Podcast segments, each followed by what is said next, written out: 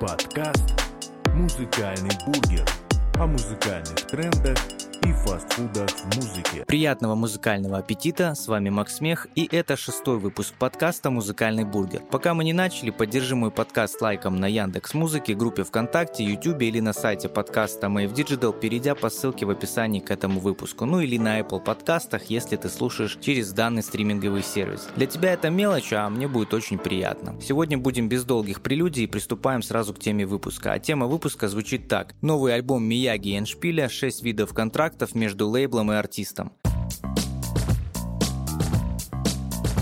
Видеоклип данного дуэта под названием I Got Love набрал 705 миллионов просмотров на хостинге YouTube. Это самый просматриваемый видеоклип русского Рунета. Это ошеломительный успех и 28 октября этого года вышел долгожданный альбом Владикавказского дуэта Мияги и Эншпиль. Именно Эншпиль, а не Энди Панда под названием Хаттери. Напомню, что ваша активность сторис в Инстаграм повлияла на тему этого выпуска, за что вам говорю огромное спасибо. И название этого мини-альбома отсылает слушателей к легендарному японскому самураю времен Сенгоку Хаттери Ханди. Данный альбом включает себя всего 6 треков, многие его считают мрачным, но об этом мы с вами поговорим попозже. И сегодня я сделаю краткий обзор на каждый из них. В описании к выпуску прикреплю ссылку на данный релиз в Яндекс Музыке.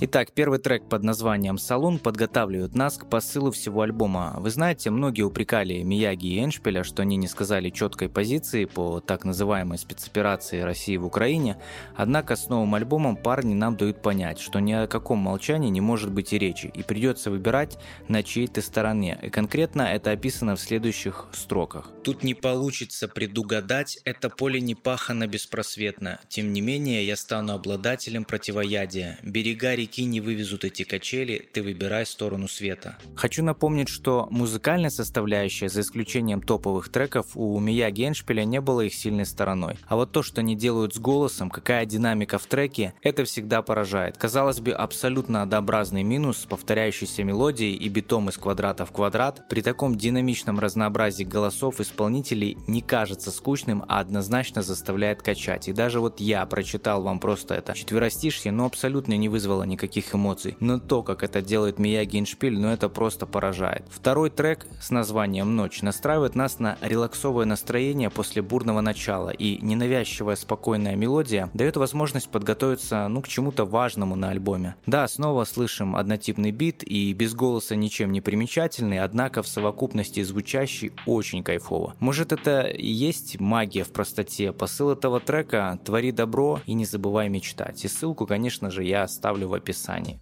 Следующий трек под названием «Временно». Пожалуй, здесь звучит самое громкое заявление с февраля лучше сотен интервью. А именно в куплете Иншпиля такие строки. «Нас не наебать, мы научились делать выводы, орки под ногами, так ведь по делам им ироды». Какие вы еще хотите слышать заявления? Мне кажется, этого достаточно с головой. На самом деле в данном треке звучит очень глубокая мысль, что все мы здесь временно и нужно уметь воспринимать адекватно происходящее вокруг и не терять голову, не переходить на сторону зла. Ведь все плохое рано или поздно закончится. Четвертый трек под названием «Не теряя», признаюсь, мой самый любимый трек с этого альбома, и здесь уже высказался Мияги в своих строках о происходящем. Разрезая портупею, проклинал эту войну и за похабную идею здесь готовы утонуть. Также он говорит, что не теряя, мы многого не понимали, не понимали того счастья и той радости, которая была в нашей жизни. И пусть теперь для нас это будет уроком, чтобы не повторять этих ошибок в дальнейшем. С музыкальной составляющей здесь, в этом треке, как раз таки полный порядок. у меня сложилось такое чувство, что ко второй половине альбома Miyagi и Эндшпиль так раскуражились, что стали делать упор на музыку больше, чем на текст, и скажу вам, это сработало. Они выбрали путь этого альбома от простого к сложному, где каждый трек – это новый level восприятия. Ну и жирной точкой в данном треке звучит такая фраза, что «пока тут войны, голод и дым, это все должно прекращаться, но разве вы не за?» Я оставлю время вам подумать над этим вопросом. Пятый трек под названием «Need Me». После этой смысловой бури, которая на нас обрушилась в третьем и четвертом треке, наступает момент, когда нам нужно обратиться к самому себе, к тому, что мы наделали, и что время, безусловно, всех нас рассудит. Время подумать о жизни после всех войн, конфликтов, безусловно, наступит. И такая фраза подкрепляет э, эти слова. Все, что я делал со зла ненарочно, пусть все останется в прошлом. Шестой трек «Силуэт» — это логическое завершение альбома, как последняя глава книги. Говорит о возрождении себя, своего человеческого облика, силуэта. После всего случившегося и строки Мияги в припеве тому подтверждение. Было тяжело, но мы бежали на свет, я нарисую облаками твой силуэт. Можно много отсылок сделать по тексту каждому треку, но то, что этот альбом не стоит обходить стороной и хотя бы раз послушать, это 100%. Кратко резюмирую, что в этом альбоме, как и в предыдущих, Мияги Эншпиль не изменяет себе, своему стилю, своим ценностям, своим слушателям, своей абсолютно адекватной реакции на происходящее, чем и заслужили сотни тысяч преданных слушателей. Несмотря на коммерческие успехи треков Тамада и I Got Love, не поймали звезду и прививают молодому поколению традиционные ценности и за что им огромное спасибо. И не важно, что где-то треки в музыкальном плане слабоваты, зато энергетика и посыл просто нереальный. Я не буду ставить оценку этому альбому, мы с вами не в школе, а скажу лишь о том, что таких артистов крайне мало,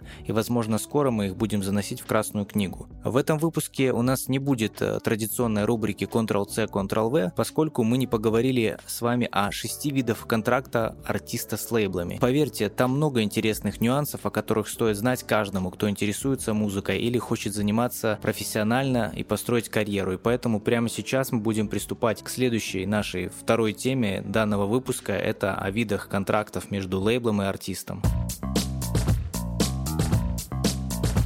Итак, наступила самая интересная часть, э, и руководствуясь книгой «Как работает музыка» Дэвида Бирна, я взял данные о шести видах контрактах между лейблом и артистами. И первый самый известный из них – это контракт на 360. Это вид контракта, при котором артист является брендом корпорации, где всю прибыль, ну вернее до 90% прибыли забирает себе корпорация, все те люди, которые работают с каждой продажи футболки, альбома, клипа, стриминговых сервисов, э, с билета на концерт, то есть абсолютно все, что продается под маркой лейбла, под маркой данного артиста, в большей степени вся эта прибыль идет в компанию. Естественно, в долгосрочной перспективе это выгодно для артиста и потом может быть пересмотр процента, естественно, в сторону, в большую сторону артиста, но на первоначальных этапах, к сожалению или к счастью, э, зарабатывают исключительно лейблы. Артисты в таких случаях работают за аванс, то есть лейбл дает аванс артисту на запись альбома, и сначала он отбивает эти деньги, выходит в ноль, и уже когда идут э, нормальные продажи, тогда у него уже идут зарабатывания с альбома. На такие виды контракта подписался в свое время на Black Star Егор Крит и L1, и потом было много э, судебных разбирательств по поводу имени, по поводу треков, по поводу авторского права и так далее. В данном случае абсолютно весь контент, который производится на лейбле за время того, как артист находится на нем, принадлежит лейблу. И поэтому в данных случаях, естественно, прав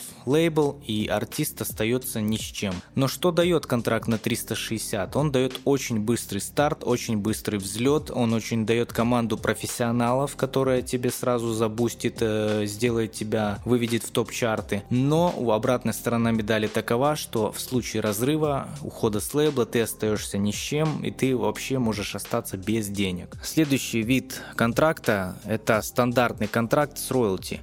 В этой модели звукозаписывающая компания финансирует запись, и занимается производством дистрибуцией, прессой и продвижением. Артист получает процент от продажи альбома.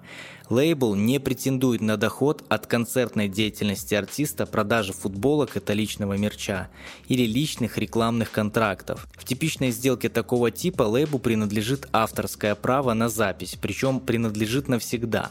Впрочем, это не значит, что ему принадлежит песня. Это различие сбивает с толку многих людей, предполагающих, что сама по себе песня и ее записанная исполнителем версия – это одно и то же. Но это не так. Песня может быть даже и сочинена другим человеком, не тем, который ее исполняет. В таком случае авторские права на песню разделяются между автором, авторами и издателем песни. И вот понимаете, в чем суть? Если бы L1 выбрал стандартный контракт с роялти, с лейблом Black Star, то вопросов о том, чьи песни у него не возникло бы. При данном виде контракта песни принадлежат автору, который их написал. Но так как L1 был подписан на контракт на 360 градусов, соответственно, весь каталог песен и все права принадлежали лейблу.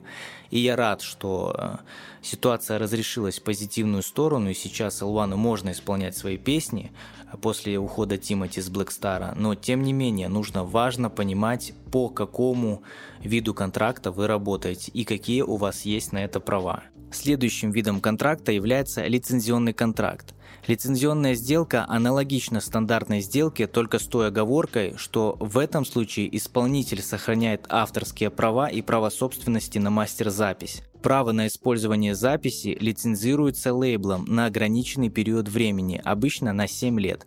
После этого права и доходы от лицензирования мастер-записей, телевизионных шоу, рекламных роликов и тому подобное возвращается артисту. В течение срока действия лицензии доход от этих источников делится между исполнителем и звукозаписывающей компанией. И этот вид контракта оптимален для тех артистов, которым по силам сделать запись самостоятельно, и они не нуждаются в творческой или финансовой помощи. Четвертый вид контракта – это контракт с разделением прибыли. Контракт с разделением прибыли часто предусматривает равное распределение прав на мастер-запись между автором и звукозаписывающей компанией. В отличие от лицензионной сделки, здесь разделено все – все расходы и затраты на производство альбома делятся между исполнителем и лейблом поровну. Механические гонорары при такой сделке считаются частью прибыли артиста, поэтому они не выплачиваются автоматически. Одним из преимуществ этой сделки является то, что прибыль также делится, как я уже сказал, 50 на 50, и такой процент почти всегда выше в сравнении с предыдущими сделками. В данном случае артист сохраняет право собственности на мастер записи и при лицензированной сделке, но прибыль от совместного владения с лейблом начисляется с первого дня.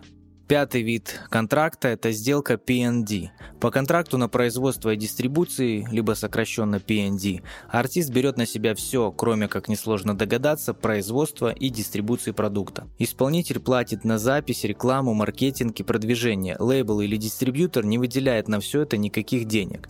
Компании, заключающие такие контракты, часто предлагают и другие услуги, в том числе и маркетинговые, но поскольку они зарабатывают меньше денег, то не стремятся делать много работы. Крупные звукозаписывающие компании традиционно не включают P&D контрактов. Как правило, это контракты на 360, либо стандартный контракт с роялти. При таком сценарии артист сохраняет абсолютный творческий контроль, но и риски возрастают. Информирование общественности об альбоме почти полностью ложится на плечи артиста. Ну и напоследок шестой вид контрактов с лейблами – это самодистрибуция, но в данном случае никакого контракта с лейблами нет, как вы уже догадались, при данном виде вы делаете все сами, сами пишете, сами производите, сами продвигаете, сами продаете свой продукт, и он подойдет, если вы находитесь в начале пути, а, если у вас а, есть э, достаточно финансовых средств, если вы не хотите зависеть ни от кого, то, возможно, это ваш путь, но если вы хотите как-то быстро стартануть, если э, хотите, чтобы о вас узнало больше людей, чтобы было больше механизмов и рычагов э, донести свою музыку до вашей целевой аудитории, возможно, имеет смысл рассмотреть другие виды контрактов, более, скажем так, зависимые от лейблов, но которые могут вам дать гораздо более быстрый результат за короткий промежуток времени. На этом сегодня мы будем с вами заканчивать. У нас получился довольно насыщенный выпуск. Э, многие мы с вами успели сегодня разобрать. И меня это безусловно радует. И прежде чем мы с вами попрощаемся, я все же тебя попрошу поставить лайк, если ты слушаешь этот подкаст на Яндекс Музыке, в группе ВКонтакте, в Apple подкастах, э, либо на сайте mave digital поставь реакцию. Где возможно, если на YouTube отпиши реакцию на этот подкаст, мне будет безумно приятно. Подписывайся также на мою комьюнити на Boosty, где все выпуски подкаста появляются раньше, чем на других стриминговых площадках. С вами был Макс Мех и до скорой встречи. Подкаст «Музыкальный бургер» о музыкальных трендах и фастфудах в музыке.